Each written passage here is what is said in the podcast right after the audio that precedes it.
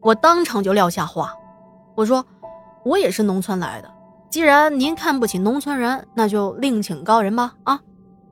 听我这么说，气到双眼发红的老刘这才反应过来，他知道自己说错话了，对我连连道歉。他说：“啊啊，不好意思啊，我一生气就胡说八道。哎，我自己也不也是农村出来的吗？啊，您您您您大人有大量啊，别放在心上啊。”不管是哪个地方的人都有渣子，对不对啊？我这不是气晕了，口不择言吗？哎，小叶呀，我这个当爸的，就是心疼我的孩子。都说养女儿操心，一直以来就怕出现这样的事情，可没想到还是防不胜防啊！我原以为只要把孩子打掉，小安难过一阵子，也就过去了。毕竟他未来的路还长着呢，可我没想到他会变成这样啊！小叶呀，你可得帮帮刘叔啊！刘叔都不知道该怎么办了呀。我没有回应老刘的话，而是起身往传出骂声的房间走过去，老刘也紧紧的跟在我的身后。我看到啊，床上躺了一个非常美丽的女孩。已经被捆成了粽子的模样，躺在床上，手脚不停的挣扎，一直在大声的怒骂，声音非常的刺耳。他说：“啊，你们害死了我，为什么不让我找我的妈妈？为什么？”我一看我就明白了，哎，这一类事情我之前没处理过，但我也听说了是非常棘手的，因为呢，小孩心智未成熟。做起事情来不计后果，可以说是非常的任性，你也没办法跟他讲道理，说白了就是有代沟。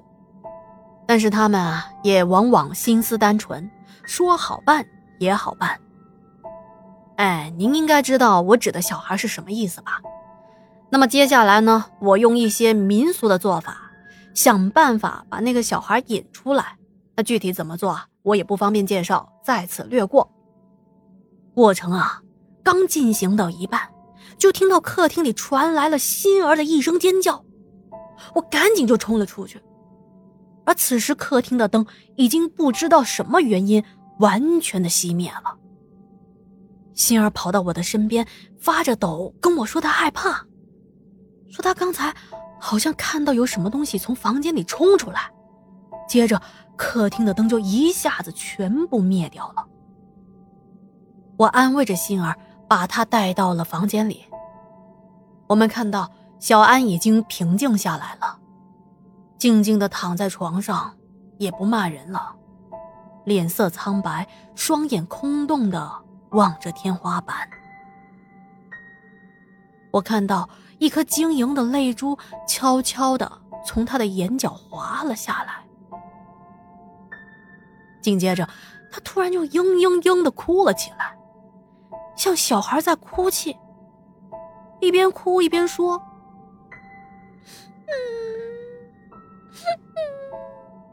我不是一个坏孩子，为什么老爷不喜欢我？为什么不让我跟妈妈在一起？为什么呢？是我做错了什么吗？”您在这听着，是不是还觉得挺萌的？实际上啊，我和星儿当场听着这种从成年人嘴巴里说出来的委委屈屈的童言童语，既感到诡异，又从那些内容啊，感觉得出这小孩真是可怜呐。我走到床边对小安说：“我说，孩子，你没错，错的是大人们，也可以说是时机不对。”如果你和你的妈妈还有缘的话，以后还会成为一家人的。好孩子，听话啊！你不能在这待着，在这待着对你不好。走吧，叔叔送你回去。我说完这些话，过了一会儿，小安闭上了眼睛，应该是睡着了。我们是第二天才走的，第二天小安也醒过来了。倒是恢复了神智，可是他的脸色更加的苍白了，嘴唇是一点血色都没有。唉，能不虚弱吗？刚坐小月子就这么折腾，谁都受不了啊。他说，他做了一个很长很长的梦，梦到了自己的孩子。那孩子啊，白白胖胖的，红嘟嘟的小嘴唇，特别的可爱，就躺在他的怀里。可是，突然来了一个人，把孩子给抢走了，而且不管他怎么追怎么跑，就是永远追不上那个人。唉，可不是吗？无论是在梦中还是在现实中，他的孩子确实已经不在了。那为什么说这件事情成为了我的心结呢？因为我实在想不通啊，这些还没看到这个世界的孩子，就这么被剥夺了出生的权利，这对他们来说是公平的吗？他们是无辜的呀。为什么大人造的孽要由他们来承受呢？而我，又把他们送走了，我这样做到底对不对呢？但是后来啊，也在长辈的开导下，以及自己也是想了很久，想通了。我认为啊，其实无论我们做什么，冥冥中一切自有定数。既然是老天安排好的。那我们坦然的去面对生活中的各种经历就好了呀，何必还这么纠结呢？您说是不是啊？好的，今天的故事啊就说到这了，感谢夜不归的分享啊。嗯，咱们这一期故事啊听起来是家里的糟心事，实际上反映的也是现如今的一些社会的现象啊。故事内容令人唏嘘，但是也令人深思啊。哦，对了，最近有很多朋友私信啊，问我说，啊，咱们这个电台《天下鬼语》的故事是不是真的呢？咱们家的故事啊，全部都是来源于全国网友真实的投稿。我们栏目组呢，会对投稿的故事进行一定的改编。那是怎么改编呢？这些在专辑的海报中啊，都有具体的说明，我就不在这啰嗦了。